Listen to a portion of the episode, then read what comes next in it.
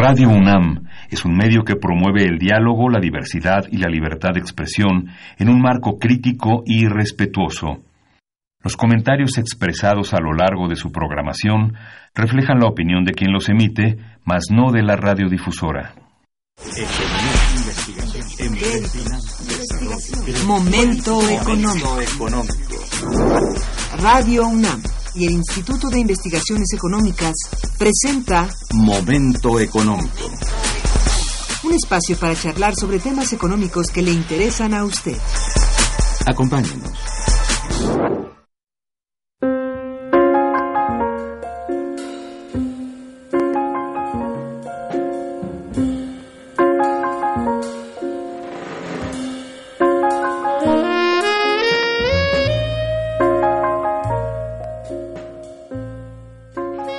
Instituto de Investigaciones Económicas, a través de su Centro de Educación Continua, invita al público en general al diplomado Modelación Econométrica de Datos Transversales y Series de Tiempo, el cual tendrá lugar del 21 de agosto de 2019 al 22 de abril de 2020 en el Instituto.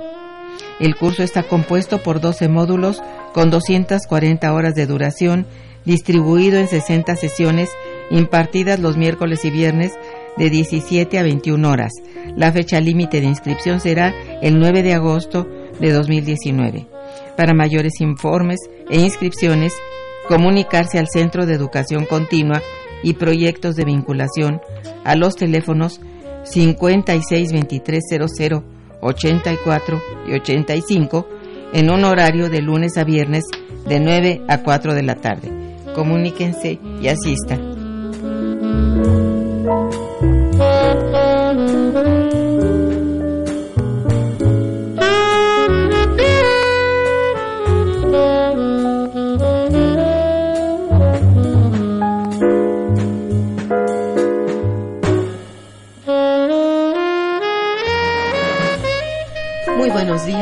Bienvenidos a Momento Económico, coproducción del Instituto de Investigaciones Económicas y Radio Universidad. Les saluda Irma Manrique, investigadora del Instituto de Investigaciones Económicas, hoy jueves 8 de agosto de 2019. El tema que abordaremos el día de hoy es polémica en torno a los pronósticos de crecimiento económico de México.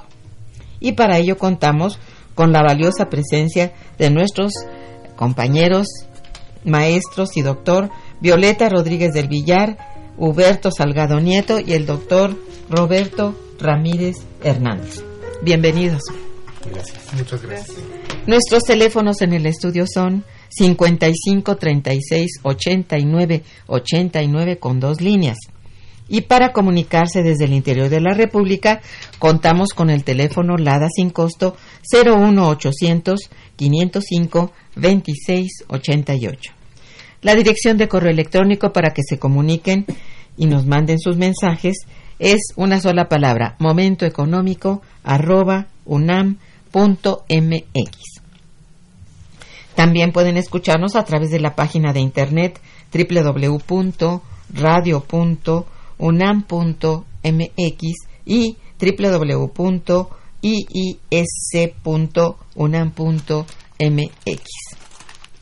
De nuestros invitados.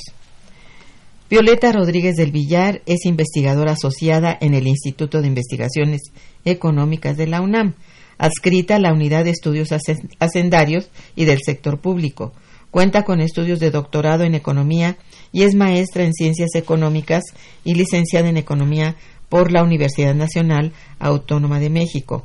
Colaboró en diferentes instituciones encargadas de la programación, ejecución, evaluación y control del gasto público como la Contaduría Mayor de Hacienda de la Asamblea Legislativa del Distrito Federal, la Subsecretaría de Egresos, la Secretaría de Finanzas y la Secretaría de Salud de la misma entidad federativa. Ha impartido cursos de macroeconomía, microeconomía, métodos cuantitativos y econometría en distintas instituciones de educación superior, actualmente en el posgrado en Economía de la UNAM. Ha dictado conferencias y cursos en eventos académicos nacionales e internacionales organizados por diversas instituciones. de investigación y docencia, entre los que destacan el propio Instituto de Investigaciones Económicas, la Universidad Politécnica de Tlaxcala, la Universidad Michoacana de San Nicolás Hidalgo y el Centro de Estudios Sociales y de Opinión Pública de la Cámara de Diputados. También ha publicado artículos en revistas especializadas relacionados con el tema de la macroeconomía y las finanzas públicas de México. Entre los más recientes se encuentran 40 años de devaluaciones en México, la administración financiarizada del Fondo de Vivienda de los Trabajadores y límites de la estabilidad cambiaria de México. Huberto Salgado Nieto es profesor del Programa Único de Especializaciones en Economía del posgrado de Economía. Cuenta con el grado de maestro otorgado por el posgrado de Economía de la UNAM y actualmente realiza sus estudios de doctorado en, en el Instituto de Investigaciones Económicas. Participa en el proyecto de investigación Nuevo Patrón Migratorio después de la crisis y la competencia global por los talentos en el Instituto de Investigaciones Económicas y además es coautor con la doctora Ana María Aragonés en diversos artículos de libro y artículos de revistas nacionales y extranjeras relacionados con el tema migratorio. Ha participado en congresos nacionales e internacionales relacionados con el tema de migración. El doctor Roberto Ramírez Hernández es doctor en economía, maestro en economía y licenciado en matemáticas aplicadas, todas por la UNAM. Perdón. Es investigador titular en el Instituto de Investigaciones Económicas, miembro del SNI en CONACID nivel 1, especialista en modelos matemáticos para la economía, evaluador de programas del sector público, se dedica también a temas de prospectiva, es especialista en economía de regiones y ciudades. Es también autor de varios eh, artículos y, y, bueno, también de libros, de capítulos de libros. Y bueno, así tenemos pues el, el panorama de nuestros invitados. Del 21 de agosto al, de 2019 al 22 de abril de 2020 tendrá lugar en el Instituto de Investigaciones Económicas el Diplomado Modelación Econométrica de Datos Transversales y Series de Tiempo quienes impartirán este diplomado, eh, diplomado perdón, se encuentran con nosotros, no solo para hablarnos pues a detalle de dicho evento académico, sino también de un tema coyuntural como lo es la polémica que ha generado durante los últimos meses el programa de desarrollo que presentó el gobierno de Andrés Manuel López Obrador, el cual plantea que el país puede lograr un crecimiento del 4%. ¿Por qué esto no ha sido posible? ¿Y qué otras cifras se han dado? Esto es una pregunta que les planteo. ¿Y por qué tanta diferencia de cifras? Porque ya sabemos que hay muchas diferencias. ¿Quieres hablar, Huberto, por favor? Sí, muchas gracias. Muchas gracias por la invitación y pues bueno, ¿por qué no ha sido posible conseguir esta meta del 4%? Pues si bien las políticas que ha implementado esta nueva administración, este nuevo gobierno, muy buenas, por cierto, el combate a la corrupción y la reorientación del gasto público, hacia la población más pobre, más vulnerable, son muy buenas, pero pues no han sido suficientes para poder detonar elevados niveles de crecimiento económico. De hecho, pues desde que se impulsó el modelo neoliberal en México, la economía ha estado creciendo pues a tasas este, muy, bajas. De hecho, hay un estudio que desarrolló nuestro director, el doctor Armando Sánchez, donde él analiza los, eh, las causas, las principales causas de por qué no se ha podido crecer a un 4%, ¿no? Y ahí señala muy bien que la inversión, eh, tanto pública como privada, debería de corresponderse cerca del 25% del PIB. Actualmente se ubica en el 21%. En este estudio hace, construye un modelo econométrico y él este, genera ahí un pronóstico. Él dice que este año eh, el PIB de México va a cerrar por ahí del 1.7% y genera ahí un escenario, por ejemplo, dice que si se logra incrementar la inversión privada que ahorita está como 17.5% del PIB pasa al 20% y la pública que actualmente está en el 3.8% eh, del PIB sube a 5%, entonces dice ese escenario nos garantizaría un crecimiento de un 3.2% en promedio durante el sexenio, ¿no? pero pues con las políticas de, de la eh, austeridad republicana pues se antoja complicado que en este momento el sector público vaya a implementar una medida de ese tipo, ¿no? Así es. Violeta. Pues tu sí, opinión. Esto, yo estoy completamente de acuerdo. De hecho, bueno, todos los estudios lo que te dicen es que eh, la contracción del gasto público eh, tiende a ser eh, contractivo, re- eh, recesivo, Y bueno, lo que tenemos que hacer en este caso, o lo que se requeriría sería complementar eh, o compensar más bien eh, la estrategia de austeridad republicana con un importante y fuerte programa de inversión pública en la medida en que pueda eh, pues destinarse más recursos a incrementar la inversión pues podría lograrse un mayor crecimiento. El gran problema es que las inversiones normalmente toman más tiempo de lo que toma ejercer el gasto que no es de inversión es muy eh, el impacto digamos de la austeridad republicana tiende a ser de corto plazo mientras que el efecto de un aumento de la inversión primero para que ocurra la inversión y segundo para que tenga un impacto sobre el crecimiento económico requiere bastante más tiempo. Entonces hablamos de que el efecto inmediato pues es muy difícil que revierta hay un desfase muy fuerte que se siente pues muy duro. Y por eso estamos viendo que gran parte de los organismos internacionales y nacionales están recortando los pronósticos de crecimiento para México. Ahorita en una de las últimas cifras que acaban de darse, el Fondo Monetario Internacional hablaba de un punto nueve por ciento de crecimiento para este año, ¿no? Lo cual es eh, pues realmente un crecimiento muy muy bajo. Muy muy sí, sí es cierto. Roberto, ¿tú qué opinas? Bueno, yo estoy completamente de acuerdo con lo que manifiesta Uber y con lo que manifiesta Violeta. En realidad creo que uno de los, dos, para mí, elementos centrales en el crecimiento económico del país tiene que ver con la inversión, lo, dijeron ellos muy claramente, la inversión privada por un lado y la inversión pública por el otro. No solamente gastos, sino yo diría inversión, que realmente si analizamos lo que han sido las políticas hasta ahora del gobierno, eh, en realidad pues no tienden a eso, ¿no? Los discursos lamentablemente mm, parece que no han eh, recibido bien, eh, más bien, quiero decir, la inversión privada no ha recibido bien los discursos del, gobierno y esto ha hecho que haya una contracción. Entonces, si lo vemos de esa manera, pues ahí tenemos ya un factor muy importante para un crecimiento realmente malo. Y en el caso de la inversión pública creo que se ha tardado mucho tiempo en, salir. Me parece que hace unos días ya con el anuncio del nuevo secretario de Hacienda, Arturo Herrera, creo que esto se puede empezar a revertir, pero realmente ya se perdió mucho tiempo. Tenemos, estamos hablando de ya de seis meses, en realidad ya tendría que haber salido. Entonces, creo que esas han sido señales muy negativas. Y lamentablemente el otro asunto tiene que ver con, con la a veces los, los, discursos políticos son una cosa y, este, y realmente lo que se puede hacer es, es, muy distinto. Y esto no solamente lo digo por el gobierno de Andrés Manuel López Obrador, sino los gobiernos este, anteriores ha sido la misma situación. Tenemos siempre que esperar a que realmente veamos cuáles van a ser los niveles de inversión para que podamos hablar de crecimiento real. Sí, allí pues juega mucho el nivel de confianza, no solamente de consumidores como se ha dicho frecuentemente, sino de la inversión. Esto es lo que ahorita ustedes están tratando y a mí me parece que realmente pues el que hace de, arrastre a la inversión privada es la inversión pública. Y mientras esta no no se manifiesta no está pues tampoco la privada. Entonces eso ese desfase en el tiempo bueno ya como que eh, desesperó ya todo mundo y eso particularmente a los inversionistas no y esto es muy serio ¿Cómo hacen los analistas para evitar la incertidumbre? Porque, pues, detrás de la inversión o de los inversionistas está el análisis, el que hace el diagnóstico para ver si se hace la inversión o no. ¿Cómo ven? ¿Quién quiere decirlo?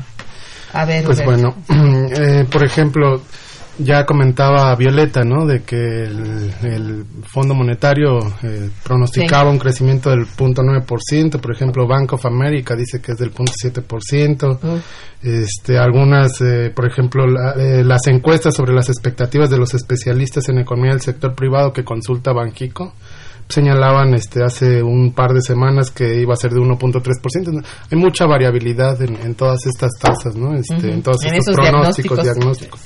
Y pues eso se debe precisamente a lo que usted ya señalaba, ¿no? ¿Qué elementos se están tomando en cuenta para llevar a cabo esos análisis y qué metodologías se están empleando? Entonces todos todos estos este, consultores pues lo que tratan es de precisamente controlar esa incertidumbre, ¿no? O sea, tratan de armar modelos este lo más sofisticados considerando tanto factores de sector externo, política interna, en fin, pero eh, la incertidumbre siempre va a estar ahí. El, objetivo de todas estas metodologías es tratar de controlarla eh, en un mínimo, digamos, eh, digámoslo en esos términos, para tratar de brindar el mejor, un buen pronóstico, ¿no? Porque no hay ni un bueno ni un malo pronóstico, pero pues sí, lo más apegado a la realidad, ¿no? Sí, así es. Pues sí, ahí digo, es súper, súper importante lo que sería la metodología, aplicar una metodología rigurosa. Eh, una crítica más o menos que se le ha hecho a este gobierno ha sido precisamente que siempre dice, yo tengo otros datos, ¿no? Y no nos dice qué metodología tiene que es distinto a lo que hacen otras instituciones que se dedican precisamente o que su trabajo profesional es realizar este tipo de pronósticos. Aquí lo importante es efectivamente para controlar la incertidumbre tener una metodología sólida. Si no tenemos una metodología sólida no podemos estar defendiendo un pronóstico. Entonces, bueno, yo creo que también en eh, este problema es el que está reflejándose en el diferencial que traemos del crecimiento que se estableció en el, en el Plan Nacional de Desarrollo, el posterior crecimiento de 2%, el, el primero de 4%, luego bajó al 2% que, que decía el presidente, y ahorita estamos viendo en los hechos un crecimiento de apenas 0.1%, podemos aspirar cuanto mucho a 1, 1,5%. Estas diferencias tan importantes en los pronósticos pues se deben al tipo de metodología que estemos utilizando. Tiene que ser una metodología sólida, ¿no? Sí, sobre todo, eh, bueno, yo creo que basada justamente en el discurso oficial.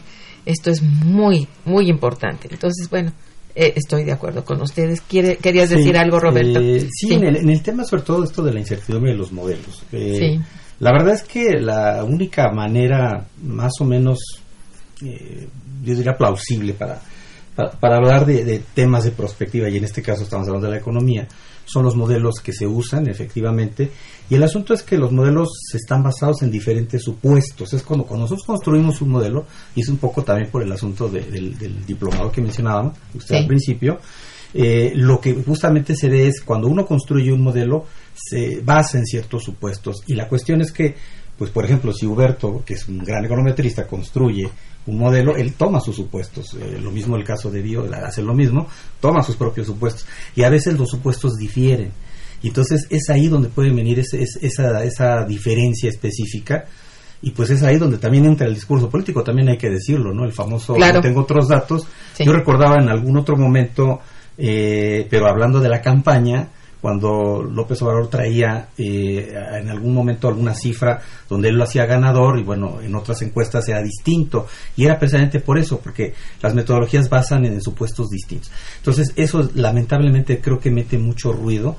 Entonces, como Violeta decía muy acertadamente, la única manera que podemos tener un poco mejor de certidumbre, pues es preguntar, a ver, ¿cómo se hizo? ¿Cómo se construyó ese modelo para hacer ese pronóstico? Porque de otra manera, pues, no, es muy difícil que puedan coincidir los, los, Así es. Es muy importante la transparencia en este caso, ¿no? Para un poco amainar esa incertidumbre, ¿no? Yo creo que es básico. Este, creo que tiene toda la razón y bueno, yo vuelvo a conminar a los radioescuchas a que si pueden hacerlo, vayan, se inscriban a los diplomados porque están de muy alta calidad, como pueden ustedes observar. Bien, estamos en el programa Momento Económico que se transmite eh, por Radio Universidad y estamos conversando con nuestros invitados, la maestra Violeta Rodríguez del Villar, el maestro Huberto Salgado Nieto y el doctor Roberto Ramírez Hernández. Eh, vamos a tener una breve pausa musical muy linda y regresaremos. Quédense con nosotros. Está escuchando Momento Económico.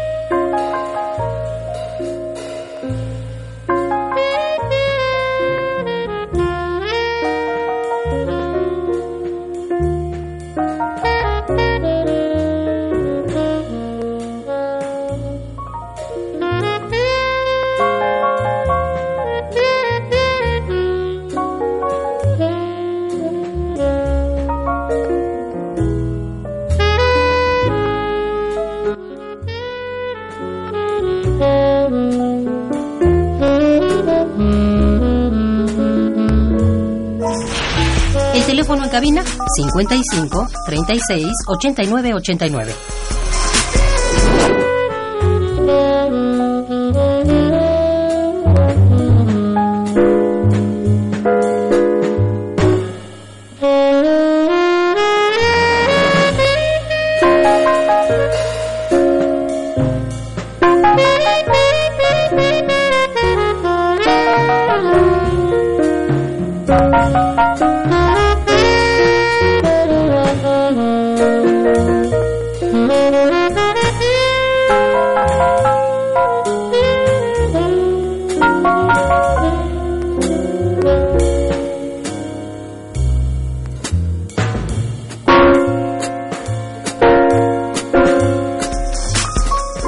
Continuamos en Momento Económico.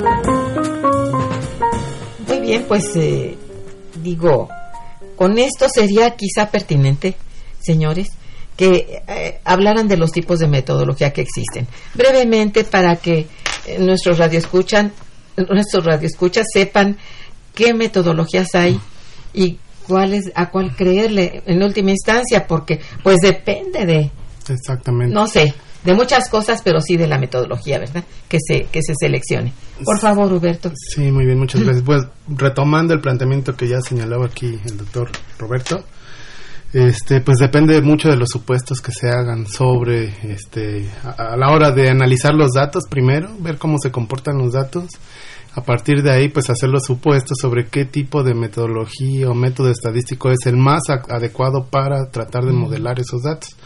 Entonces, en series de tiempo, pues tenemos desde modelos muy sencillos de sistemas de ecuaciones, donde cada ecuación representa uno de los mercados de la economía, sector externo, mercado laboral, y a partir de ahí, pues se puede construir un pronóstico, ¿no? Analizando los impactos entre todas esas, este, eh, todas esas ecuaciones, o modelos ya más sofisticados como el que elaboró el doctor Armando Sánchez, con análisis de cópulas, que ya son modelaciones que van más allá de los supuestos clásicos de las propuestas de, de econometría y, y, bueno, ese es en el campo de las series de tiempo, pero también hay algunos otros modelos que se han aplicado con enfoques de lo que se conoce como sección cruzada, es decir, a partir del comportamiento de los individuos.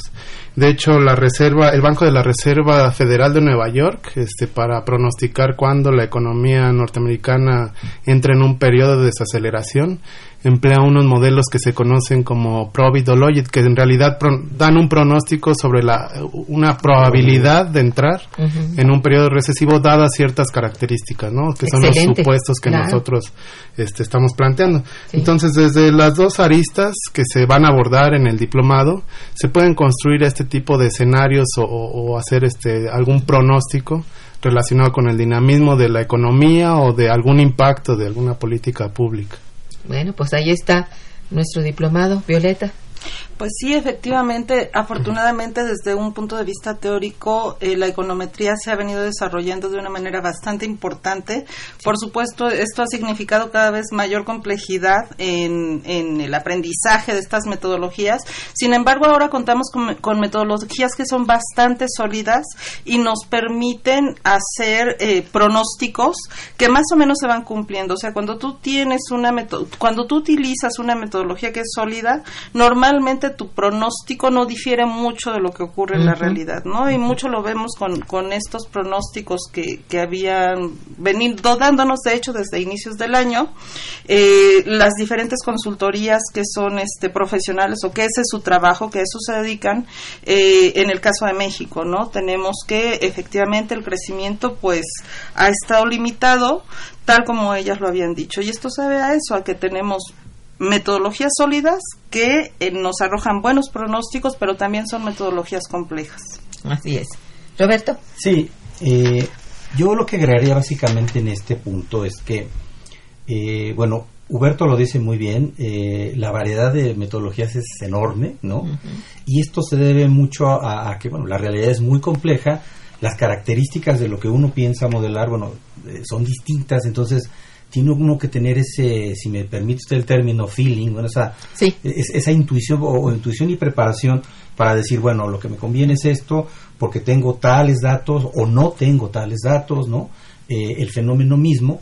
Yo estaba pensando en algo más, además de lo que ya mencionaron eh, Huberto y Violeta, que son los modelos de simulación, que se usan mucho también, que básicamente son reproducir un comportamiento, pero es basado precisamente en, mucho se hace por ejemplo con econometría, ¿no? Previamente, para entonces entrarle a los modelos, ¿no? Eh, eh, podemos reproducir exactamente cómo funciona un ente como, por ejemplo, en mi, en, mi, campo lo hago mucho con las ciudades, ¿no? Pero también se hace mucho en el crecimiento general, ¿no? Entonces, eh, en, en, realidad se puede hacer muchas cosas, pero sí requiere eh, revisar primeramente los, los modelos que existen para entonces decidir cuál es el que realmente es el adecuado. Bueno, y con tantas metodologías, bueno, es lógico que haya muy, diferentes pronósticos. Entonces, ¿cuál es el mejor desde el punto de vista de ustedes si tuvieran alguna unanimidad respecto a ello? Roberto. Eh, la verdad es que para mí sería muy difícil hablar de, un del método, ¿no? Sí. Yo no podría hablar del método como tal. Depende mucho cuál sea el, el, fenómeno, el problema del que estemos hablando. Si hablamos, por ejemplo, del caso que, que nos ocupaba hace un momento, crecimiento económico, me parece que el, modelo que mencionaba Alberto, que es el que manejamos en el instituto, diseñado por el actual director de Armando Sánchez, es muy adecuado, está basado en series de tiempo eh, ahí lo que, se, lo, que se hace es, como se tiene eh, registrado los periodos de crecimiento uno a uno durante mucho tiempo, es ideal el uso de, las series de tiempo. Muy bien. Eh, entonces yo diría que ese es el, adecuado para ese aspecto en específico. Y bueno, así viendo las cosas de esa manera, ¿cuál es el, el, el, el, pronóstico correcto, cuál va a ser el crecimiento de México en los próximos años, si podemos tener un, ahorita una, una opinión. Huberto. Pues bueno, actualmente pues es, es algo, es, ahora sí que es la pregunta de los 64 bueno, mil millones. Entiendo, pero sí queremos dar algo. Pero este, lo que sí se puede tener en cuenta es, como ya muy bien señalaba Roberto, ¿no? El comportamiento pasado de los datos que se deriva de las series de tiempo y este modelo que se está desarrollando en el, nuestro centro de macro prospectiva económica del Instituto de Económica se están este, haciendo estos pronósticos. Digamos que sería lo más este, adecuado precisamente porque se basa en esas observaciones pasadas, pero se tratan de ajustar algunos fenómenos de corto plazo para ir este, perfeccionando el modelo. No hablamos de estos supuestos, ¿no? Entonces, si suponemos que esto se va a comportar de tal manera y en, el, en un corto plazo se va a mantener así a menos de que cambie la política o cualquier cosa. esa es la parte de la incertidumbre. Entonces se trata de controlar todos estos factores, pero pues este no podríamos hablar así como de un, una metodología superior a otra, sino que más bien la metodología responde al comportamiento de los datos y al comportamiento de los agentes. Es decir, eh, nuestra función como econometristas es tratar de hallar la mejor metodología que explique ese comportamiento de los datos y no obligar a que los datos se forcen con una metodología, ¿no? Que eso es, eso Hay que tener muchísima sensibilidad en eso. Exactamente. Ahora sí que, como dicen este en el pueblo, hay que tantearle el agua a los camotes, ¿no? De claro, e ir poco a poco midiendo. Y bueno, ¿y cuál sería el crecimiento? Más o menos. bueno, yo antes que eso, de ahí la importancia de que tengamos un conocimiento amplio de los modelos, ¿no? De tener un, un conocimiento diverso. O sea, no podemos concentrarnos solamente en aprender un solo modelo, tenemos que conocer los más posibles porque estos eh, porque necesitamos conocer sus características eh, detalladas con el propósito de saber cuándo y dónde aplicarlo de una manera adecuada, ¿no? Ahora, en el caso del crecimiento económico, yo me adhiero a lo que dicen mis compañeros. El modelo que se tiene en el instituto es un modelo muy, muy sólido. Eh, se está pensando en que no se va a llegar a un crecimiento del 2%, por lo menos, si las cosas se mantienen tal como están hasta ahorita. Eh, por lo menos este año no se va a llegar al 2%, si las cosas se mantienen tal como está hasta ahorita. Como habíamos dicho hace un momento, se requeriría de verdad un, una dinámica política de inversión pública sumada a eh, dar los, los, las señales adecuadas, Adecuadas, al sector privado para que se realice una inversión eh, privada. Porque bueno, ahí el crecimiento también está dependiendo mucho de cómo reaccionen los agentes privados ante las diferentes estrategias de política económica. Algo que, justo como nos dijo Huberto, es posible medir a través de eh, los modelos de sección cruzada. Si nosotros combinamos, por ejemplo, estas dos metodologías, podemos obtener un pronóstico de crecimiento bastante más cercano ¿no? a, a- a lo que puede ser real. Sí, eso me parece muy importante. Qué bueno que dicen esto. Bueno, dado esto, vamos a un breve, eh, una breve pau- pausa musical y regresaremos. Seguimos con John Coltrane. Está escuchando Momento Económico por Radio UNAM.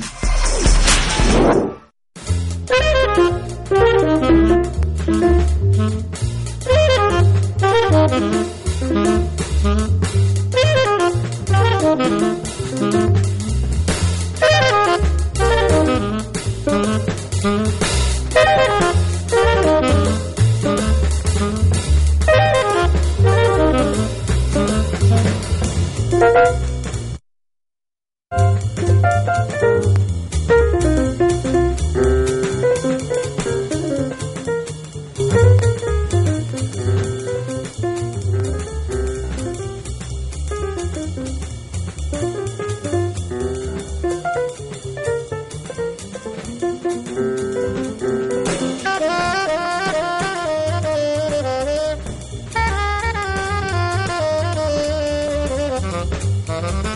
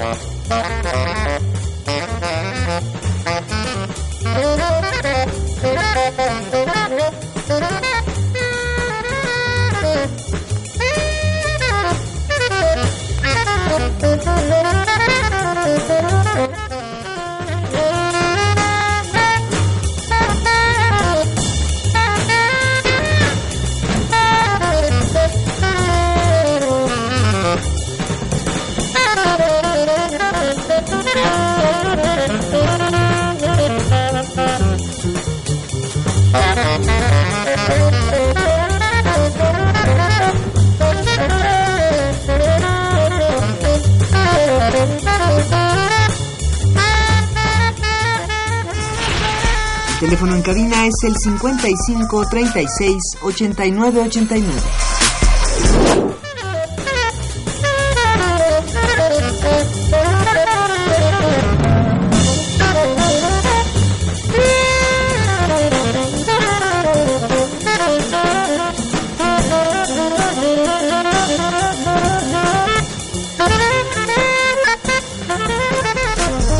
Continuamos en Momento Económico.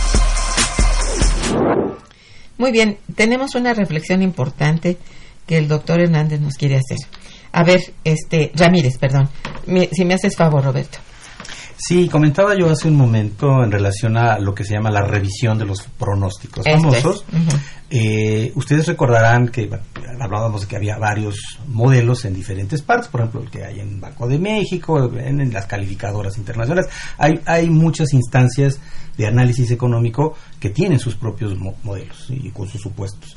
El tema es que conforme vamos incorporando nueva información, eh, información que va, digamos, eliminando la famosa incertidumbre de la que hablábamos hace un momento, pues nos va dando un poco más de precisión para manejar el pronóstico. Claro. Entonces, estas revisiones son muy importante, importantes hacerlas porque seguramente ustedes recordarán que empiezan dando un pronóstico normalmente alto del PIB, ¿no? Y en el caso mexicano, lamentablemente por las condiciones económicas, lo hemos visto en otros sexenios igual, ¿no? Empiezan en los famosos, no solo se recorta el presupuesto, ¿no? Sino se recorta el- el- también el crecimiento del PIB y terminan siendo la baja porque las expectativas no se cumplen, la inversión no llega, y en fin, todo lo que hemos comentado hace un momento. Entonces eso es muy importante decirlo porque es incorporar nueva información. Y ahora que hablábamos, por ejemplo, del modelo que tenemos en el instituto, eh, daba un pronóstico de 1.7, 1.7. nos, nos comentaba Huberto hace un momento, seguramente vendrá una nueva revisión y aunque ya está muy cercano a lo que es, seguramente también vendrá a la baja mientras no cambien las señales este, en, en el discurso político y en las condiciones actuales. Entonces también eso es importante porque los pronósticos se van actualizando. ¿Y existe alguna forma de pronosticar el efecto que tendrá la política económica en las decisiones de personas y empresas? Eh, yo diría que sí. Eh, hay otras otro tipo de modelos. Eh, hace un momento, por ejemplo, Huberto hablaba de los modelos Logit, por ejemplo. Sí. Esos modelos son importantes sobre todo porque es- generalmente están basados en levantamiento primero de encuestas, ¿no? Los cuales son encuestas al consumidor. Hay encuestas, por ejemplo, en Sí. INEGI, como la famosa encuesta de ingresos y gastos de hogares, Sí. que nos permite un poco conocer eh, los patrones de consumo de las familias. Y es muy importante revisarlos con estos modelos que yo decía, nos permiten dar ciertas probabilidades de consumo, ¿no? Este, o, o de, o de ahorro incluso en, estas, en, en estos rubros. Eh, las encuestas se hacen, estas en el caso de las de la ENIC, se hacen cada dos años. Entonces también nos permite un poco conocer la expectativa y el impacto en efecto de las políticas públicas a nivel de las familias, ¿no? Eh, también se usan mucho para otro tipo de modelos como los de insumo producto, Sí. que sirven eh, para ver esta parte del consumo que le llamamos consumo doméstico. Entonces, sí hay mucho, mu- mucho que se hace a nivel eh, de una familia, de un hogar, o puede ser a nivel del país mismo, ¿no? Este, todo, nuevamente, ¿no? Depende de cuáles son los supuestos, lo, lo que Violeta decía era muy importante, conocer todos los modelos para saber qué aplico en qué momento, ¿no? Eh, lamentablemente lo que se hace cuando no se tiene la preparación es que queremos usar el mismo modelo para todo y ese es donde viene el error, ¿no? Donde, donde Sí. está el problema. Claro. A mí también parece que para hacer ajuste, digo, si no me dio resultado en la metodología anterior, bueno, lo que tengo que cambiar de metodología o quizá de parte de la metodología, no lo sé, ¿no? Ustedes que son los expertos lo dirán. ¿Dónde puede aprender la gente esta, este tipo de metodologías? Díganlo, por favor.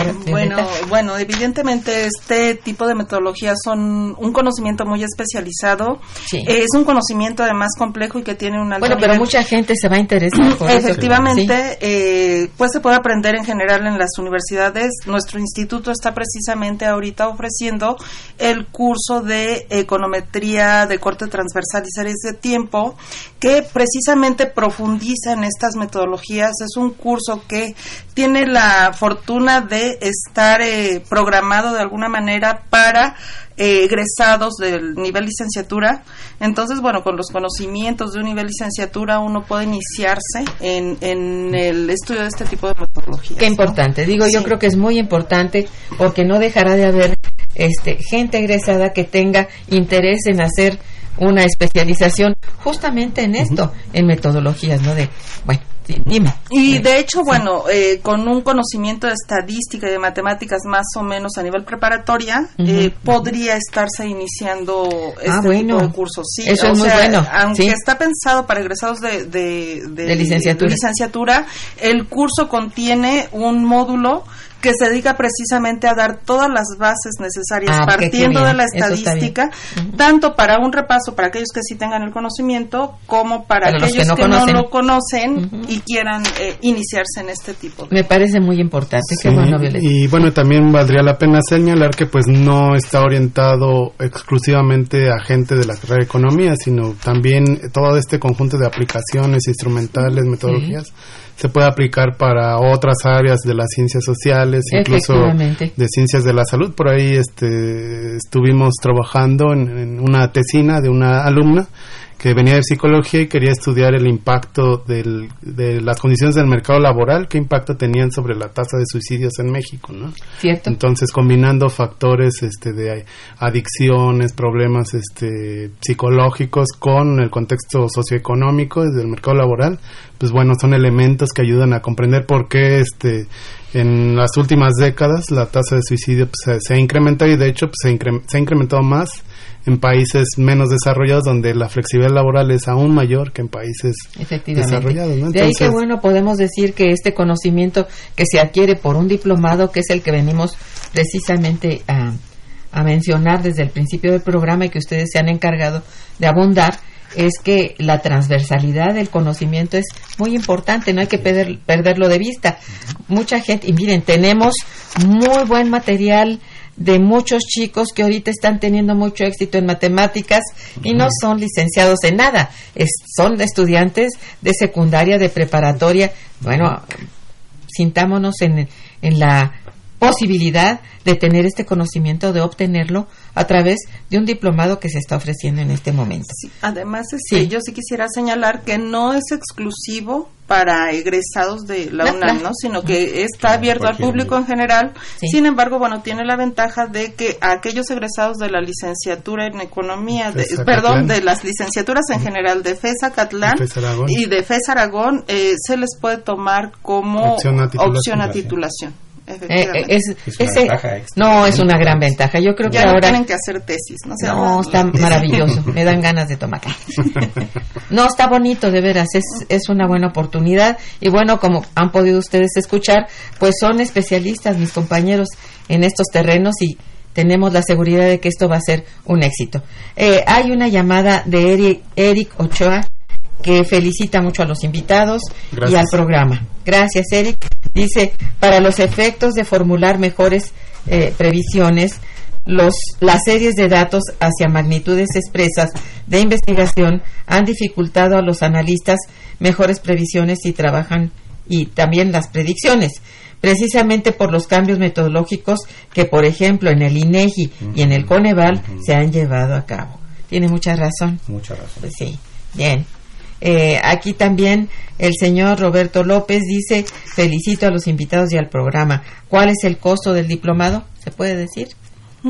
Bueno, mira, este diplomado eh, eh, tiene un costo conjunto, digamos, por todo el diplomado o se puede ir pagando por módulos. Exactamente ahorita no, no tengo el dato, pero estaba alrededor de unos 25 mil pesos, pesos 240 todo el, horas. Todo el diplomado, pero se puede ir pagando por cada uno de los módulos, son 10 módulos, y además existe un programa de descuentos bastante interesante, bastante importante, tanto por pronto pago como por eh, ciertas condiciones que se vayan... Eh, eh, llenando ya los alumnos de la UNAM, efectivamente, ya los egresados de la UNAM. Entonces, en realidad, digamos, el precio baja bastante. Es bastante moderado, la verdad. y, y mira, si tú lo tomas en comparación de cuánto te cuesta un diplomado de estos.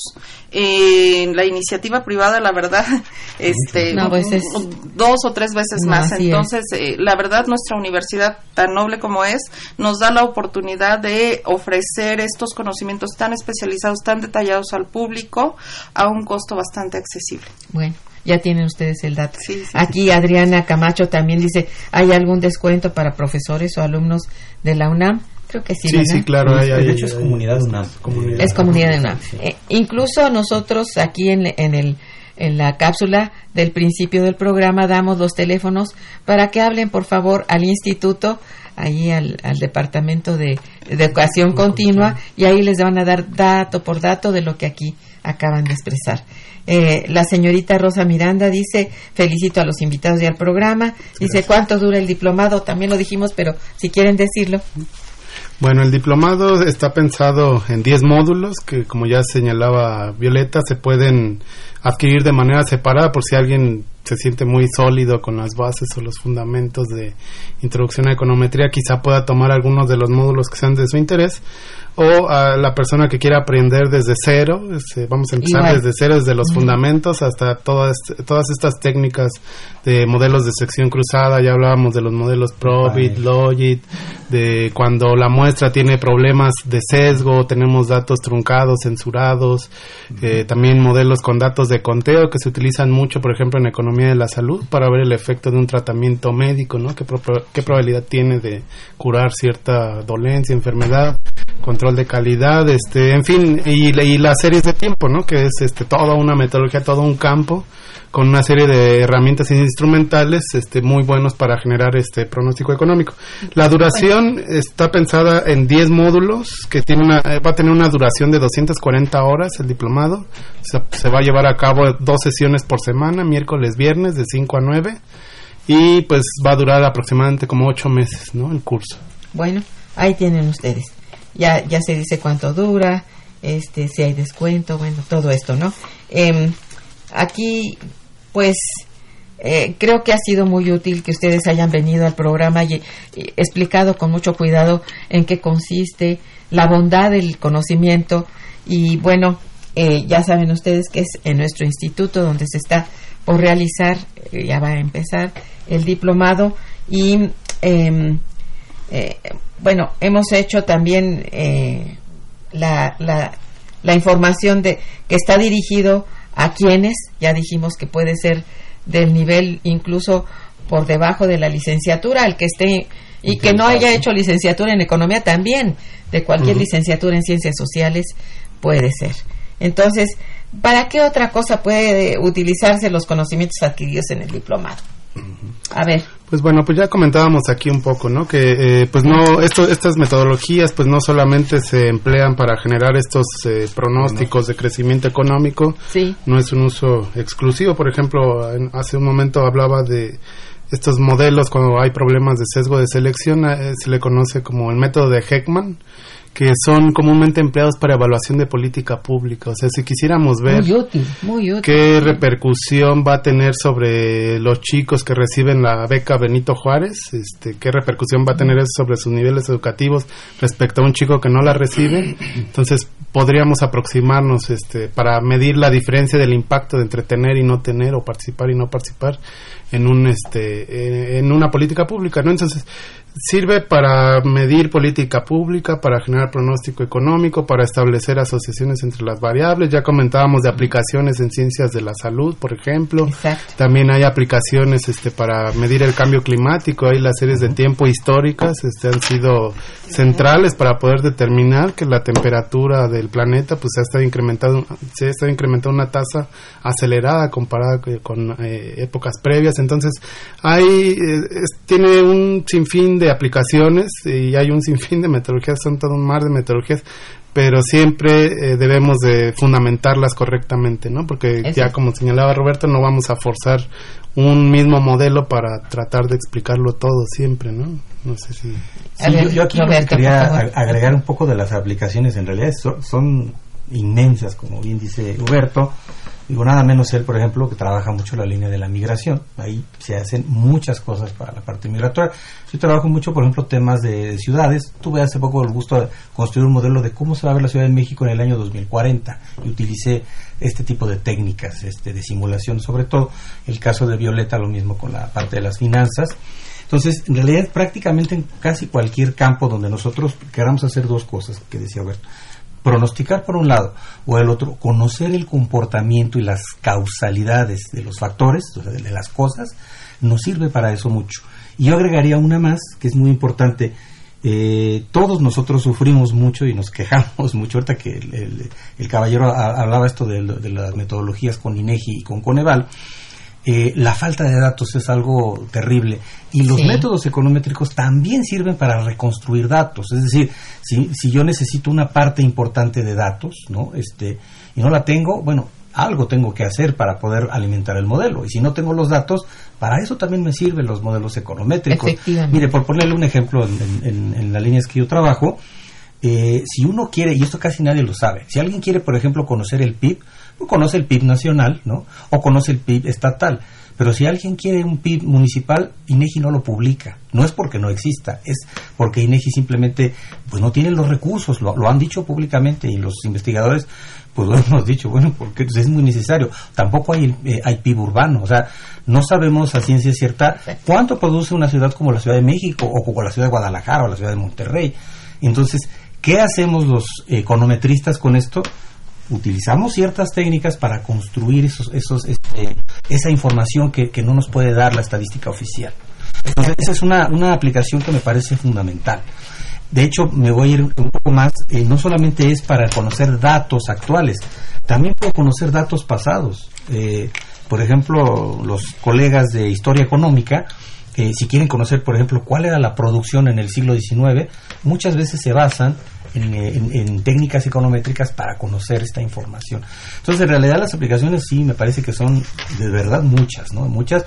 eh, casi tanto como nuestra imaginación nos pueda dar. Entonces, pues, Así es pienso. Importante, ¿no? Efectivamente. Importante es un gran instrumental. En verdad, de esto se trata, ¿no? De poner en las manos de todo aquel que quiere avanzar en el conocimiento o tiene en mente alguna investigación de, de la cual eh, no tiene los, los datos suficientes. Bueno, pues este ahí está este diplomado que les va a ser de muchísima utilidad. Yo creo que el instrumental que se va a utilizar es idóneo. Yo creo que esto es muy bueno. Vamos a un corte musical y regresamos. Quédense. El Instituto de Investigaciones Económicas, a través de su Centro de Educación Continua, invita al público en general al diplomado Modelación Econométrica de Datos Transversales y Series de Tiempo, el cual tendrá lugar del 21 de agosto de 2019 al 22 de abril de 2020 en el Instituto. El curso está compuesto por 12 módulos con 240 horas de duración, distribuido en 60 sesiones impartidas los miércoles y viernes de 17 a 21 horas. La fecha límite de inscripción será el 9 de agosto de 2019. Para mayores informes e inscripciones, comunicarse al Centro de Educación Continua y proyectos de vinculación a los teléfonos 562300 84 y 85 en un horario de lunes a viernes de 9 a 4 de la tarde. Comuníquense y asista.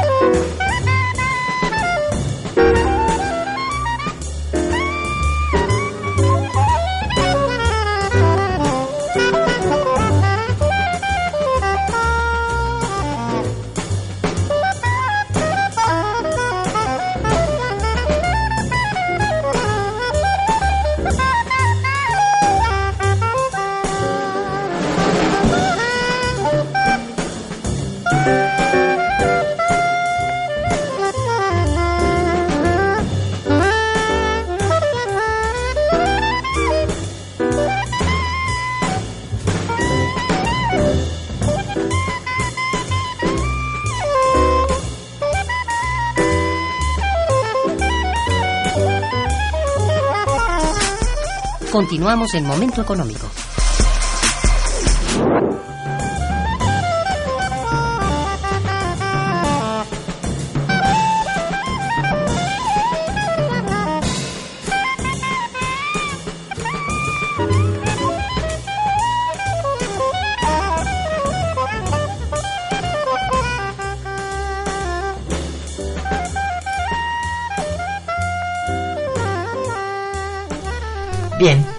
Eh, tenemos aquí algunas llamadas que quiero eh, plantearles para que ustedes opinen. Bueno, Alejandra García dice, felicito a los invitados y al programa. ¿Cuál ha sido la diferencia en el crecimiento económico del país del periodo de Peña al año de López Obrador?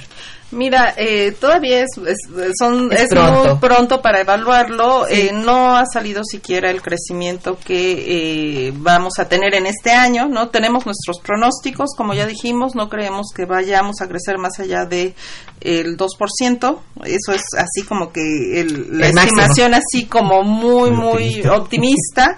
De hecho, como yo decía, en, en, un, en la estimación más baja, el pronóstico es de 0.9% que sacó el Fondo Monetario Internacional.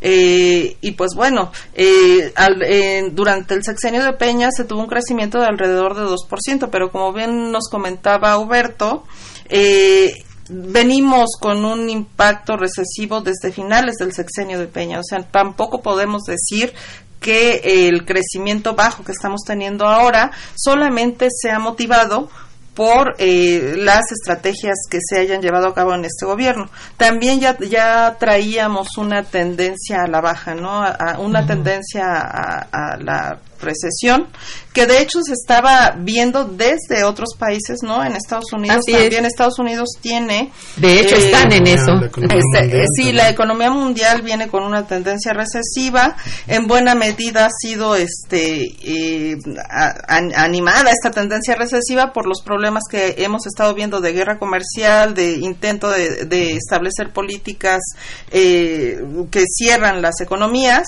Proteccionistas, Sí. efectivamente.